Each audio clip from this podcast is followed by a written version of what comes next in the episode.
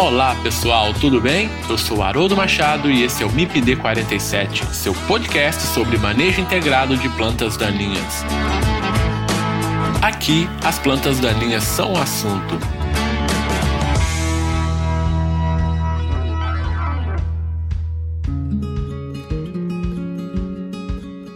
Pessoal, vocês podem interagir com o MIPD47, fazendo isso através do Instagram, MIPD47, ou também por e-mail, mipd47podcast@gmail.com. Vocês podem sugerir temas, mandar perguntas, fazer comentários, críticas, enfim, pessoal. O feedback de vocês é muito importante para que possamos melhorar sempre o MIPD 47. Então, entre lá e nos ajude a fazer um podcast melhor.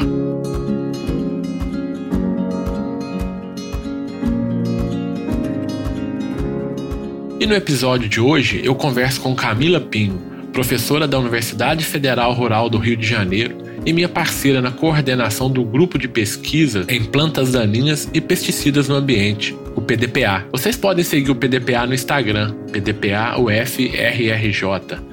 Lá a gente publica sempre atualizações dos nossos trabalhos, notícias bem interessantes da área de manejo de plantas daninhas. E hoje nós vamos falar sobre o uso de herbicidas pré-emergentes. Esse grupo de herbicidas, bastante utilizado e tem ganhado mais destaque por serem uma opção interessante no manejo em áreas com problemas de plantas daninhas resistentes. E também é uma ferramenta muito utilizada em outros cultivos, como hortaliça, em silvicultura, na fruticultura. Então, ouça esse podcast e aprenda um pouco mais sobre herbicidas pré-emergentes.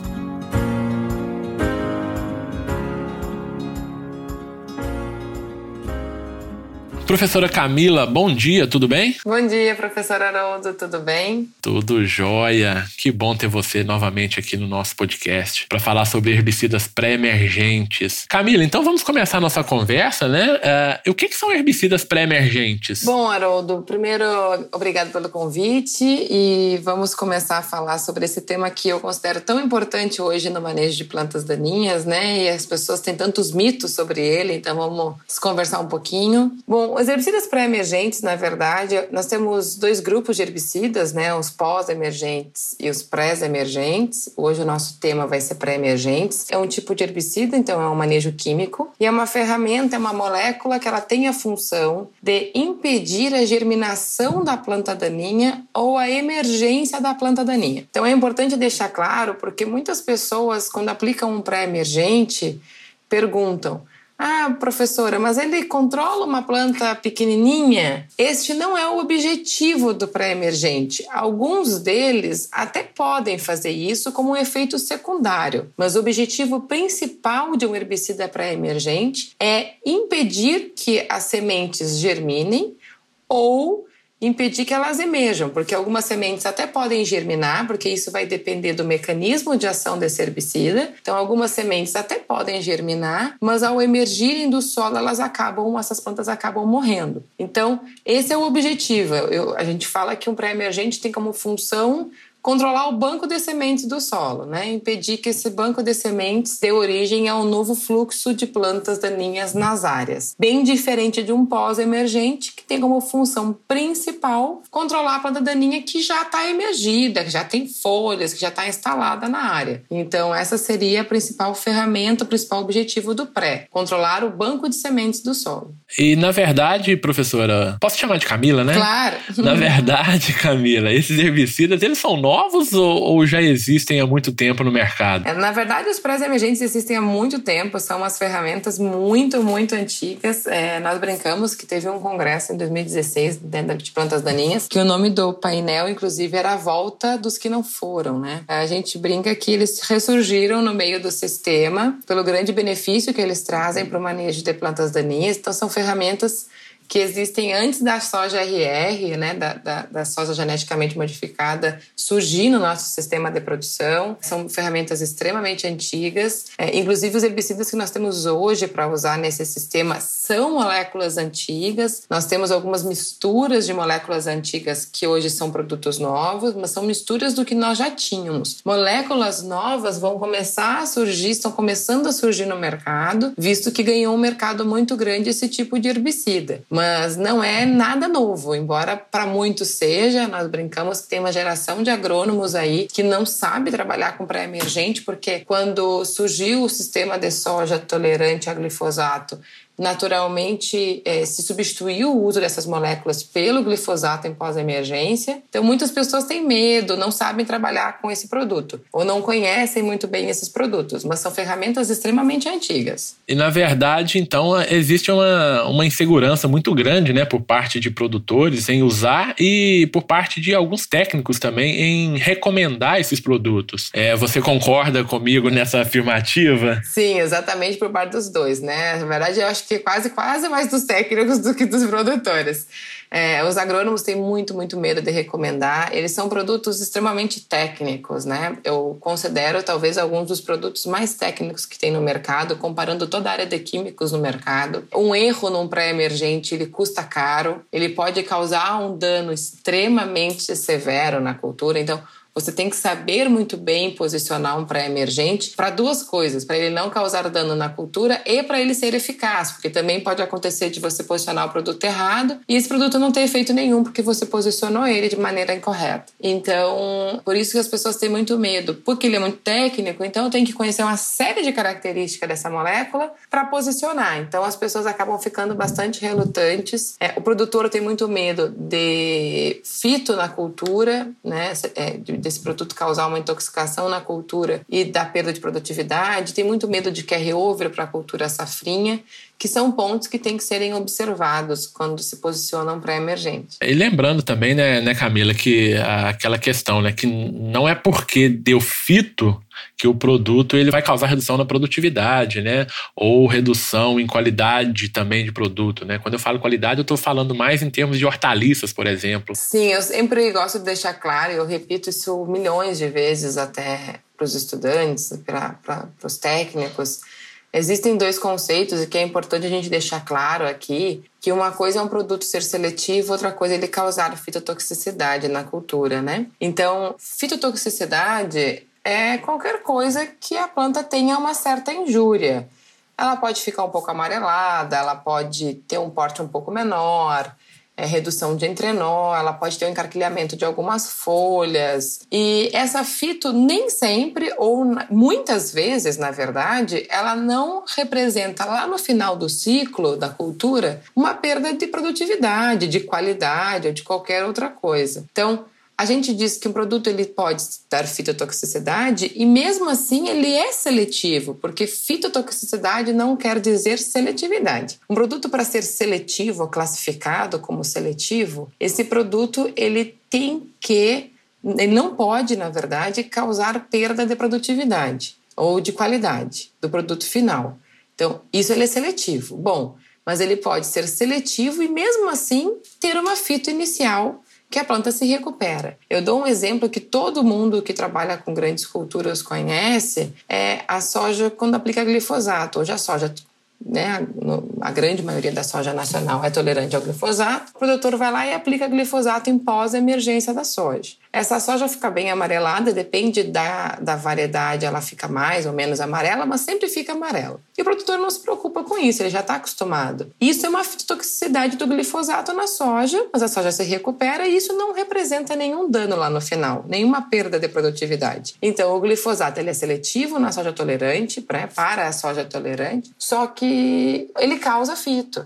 E os pré-emergentes, quase todos fazem isso. Quase todo pré-emergente ele vai ter uma fito inicial nessa cultura, afinal a semente está lá, vai absorver esse produto e precisa, a planta precisa destruir essa molécula. Então vai causar uma fito inicial, né? Porém essa fito não representa lá no final perda de produtividade. Então tem fito, mas é seletivo. Esse é um conceito importante, né, que todos precisam estar atentos a isso. Sintoma de fito não quer dizer necessariamente redução de produtividade, né? Exatamente. E por que utilizar herbicidas pré-emergentes, Camila? Na verdade, hoje o pré-emergente, por que, que ele voltou, né, com tanta força? Hoje o pré-emergente é considerado uma das principais ferramentas químicas para manejo de plantas resistentes. Na verdade, nós temos hoje um crescimento significativo de espécies resistentes a herbicidas. Se botar num, num papel é, são poucas espécies, mas que juntas causam um problema é, incalculável para o sistema, um dano muito severo em algumas áreas, perdas muito significativas, um gasto muito grande com produtos que acabam não controlando efetivamente. E o pré-emergente é a ferramenta química que nós temos que controla muito bem muitas espécies de plantas resistentes. Então, eu brinco que é muito difícil matar a planta depois que ela já é planta, mas matar a semente dela ainda é mais fácil.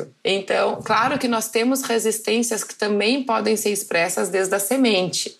Então, às vezes acontece da planta ser resistente em pré e pós-emergência, mas Muitas vezes, em muitos casos, nós temos ferramentas de pré que são muito eficazes, por exemplo, para a buva é um exemplo.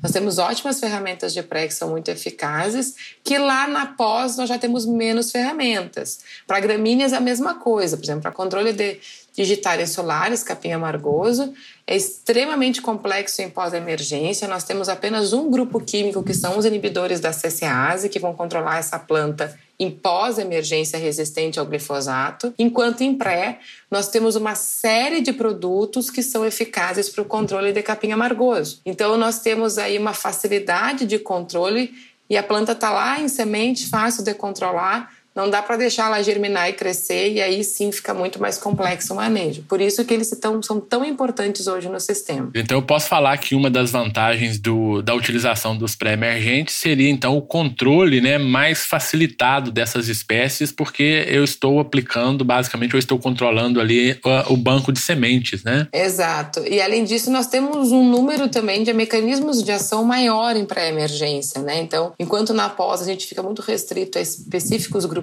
é, mecanismos de ação, na pré-emergência nós temos um número maior de mecanismos disponíveis para o controle da mesma espécie. Isso também é uma grande vantagem. Então, facilita bastante para rotacionar também mecanismos de controle. E é legal também falar né, que certos ramos aí, da, certas atividades ou certas culturas né, precisam até é, mais intensamente da, desse, desse grupo de produtos. Né? Quando a gente pensa, por exemplo, em hortaliças, né, a necessidade de uso de pré-emergência é muito maior.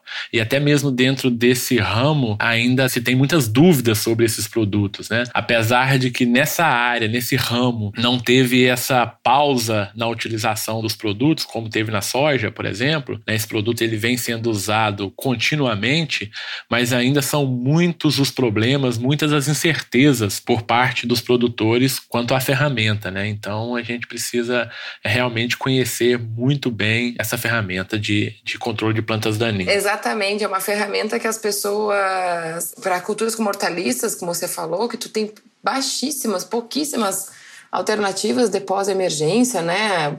Quase nenhum produto registrado, poucas alternativas. Então, o manejo do pré é extremamente fundamental para te poder ter uma cultura muito melhor conduzida, né? Muito mais fácil esse manejo para produtor, uma qualidade do produto final, não ter competição. Então, realmente é uma ferramenta extremamente importante. E só um detalhe, né, Camila, que em hortaliças ainda é um pouco mais complicado, porque geralmente quando a gente está trabalhando para avaliar residual de herbicidas no solo, a gente utiliza algumas hortaliças como bioindicadoras, né? É, então, quando a gente vai fazer o manejo com herbicidas em pré-emergência nessas hortaliças, a gente tem uma uma dificuldade muito maior, que é com relação à dose, né? Ajustar uma dose adequada em função do tipo de solo e em função da cultura que a gente está cultivando ali.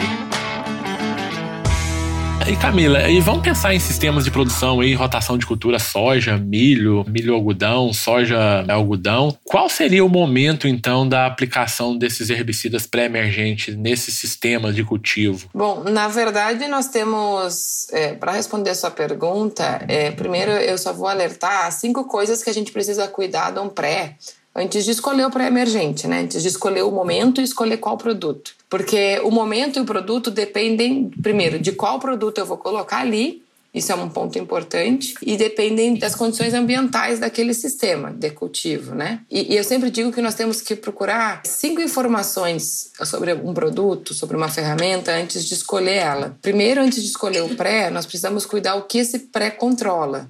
Então, o espectro de controle desse herbicida é importante, porque imagina que eu tenho um monte de capim amargoso. Eu vou botar um produto que tem que controlar gramíneas, se é meu principal problema. Não tenho que botar um produto que não controle gramíneas. Então, primeiro saber o que eu tenho na área, então, para definir o espectro de controle que eu preciso. Saber o efeito residual desse herbicida no solo, isso é muito importante. Ou seja, por quantos dias aquele pré-emergente vai funcionar no solo. Não adianta eu aplicar um pré-emergente hoje, que daqui a dois dias as plantas já germinem porque ele tem baixo residual. Isso não adianta de nada.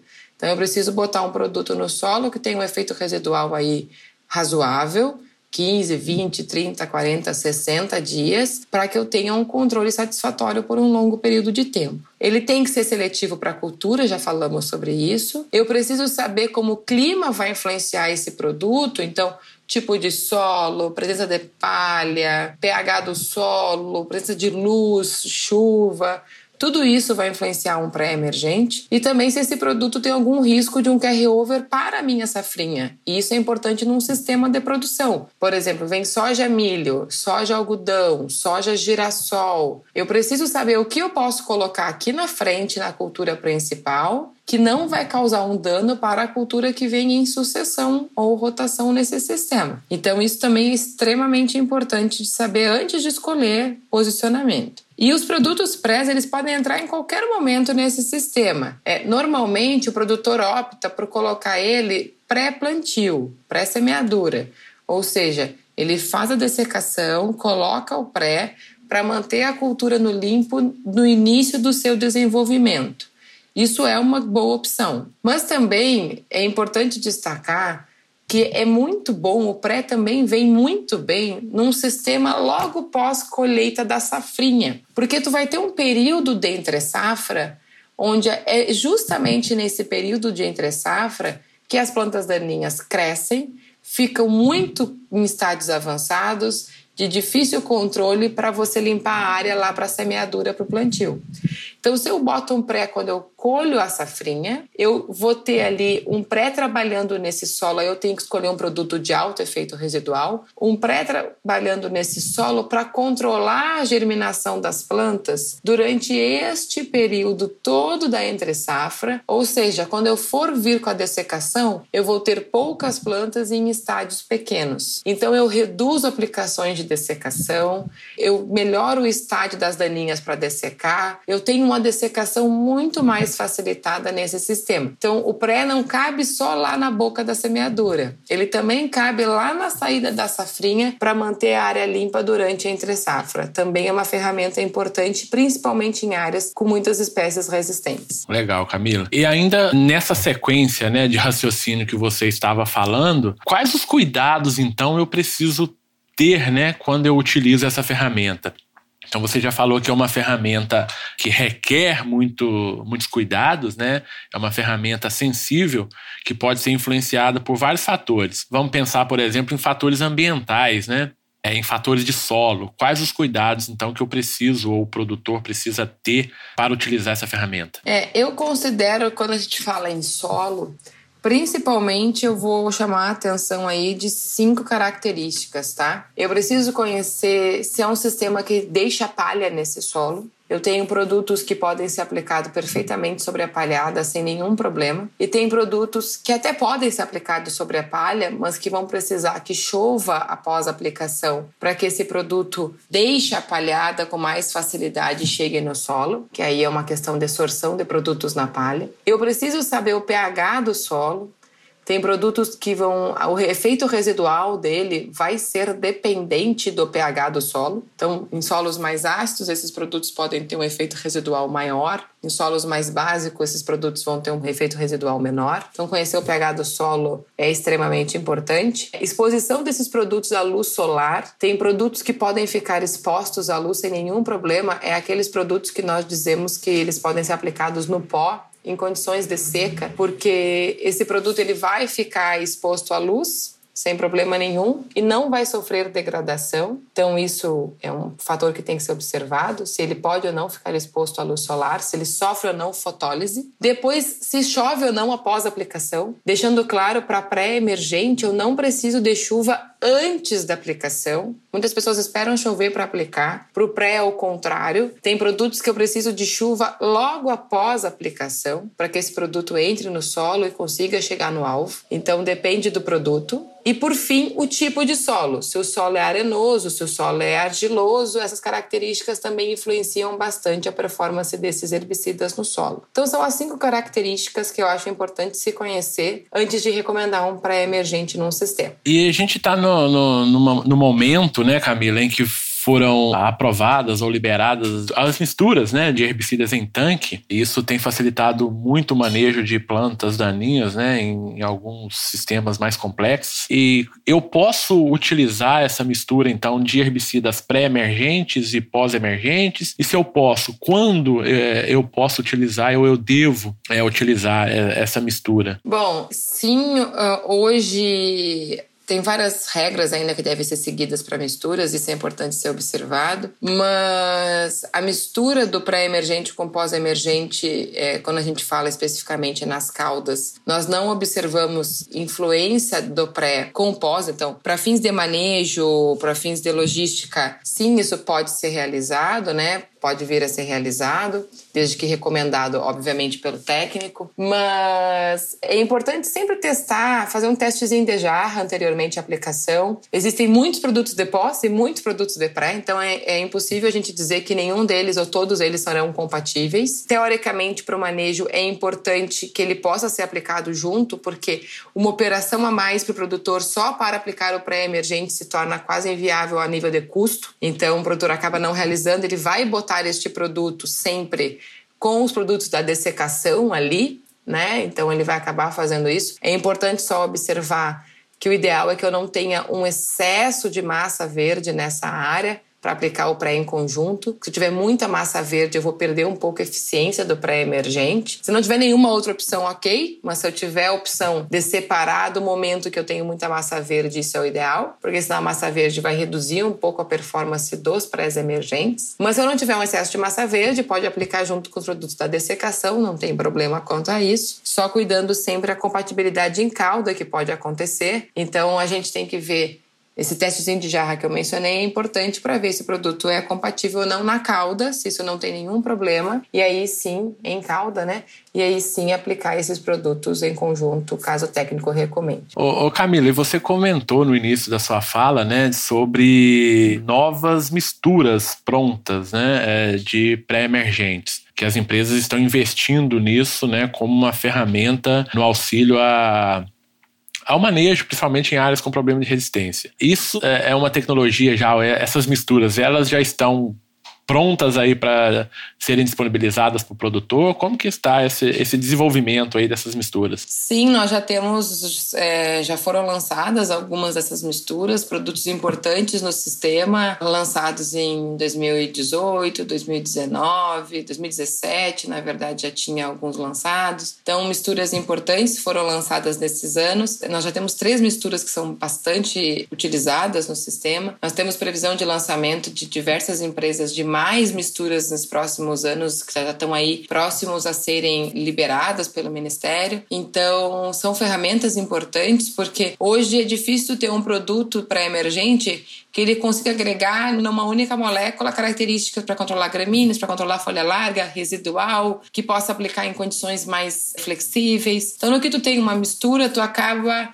é, agregando características, então elas são ferramentas importantes para o manejo aí de resistência de um amplo espectro de plantas daninhas. Nosso tempo está acabando, né? Então, obrigado aí por mais essa participação no nosso podcast, no MIPD 47. Então, a gente agradece você. Tenho certeza que os nossos ouvintes ficaram bem satisfeitos com, com essa entrevista, né? É, são pontos aí importantes que a gente precisa sanar com relação a herbicidas pré-emergentes. Muito obrigado, Camila. Eu que agradeço o convite e sempre que precisar, estamos aí. Um abraço.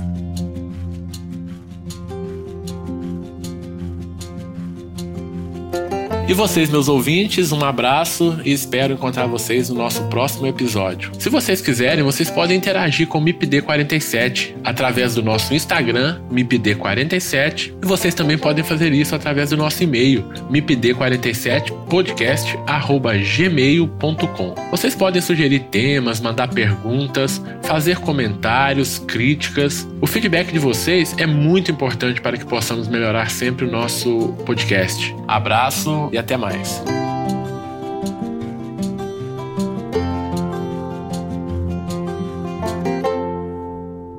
Este podcast foi editado por Felipe Mux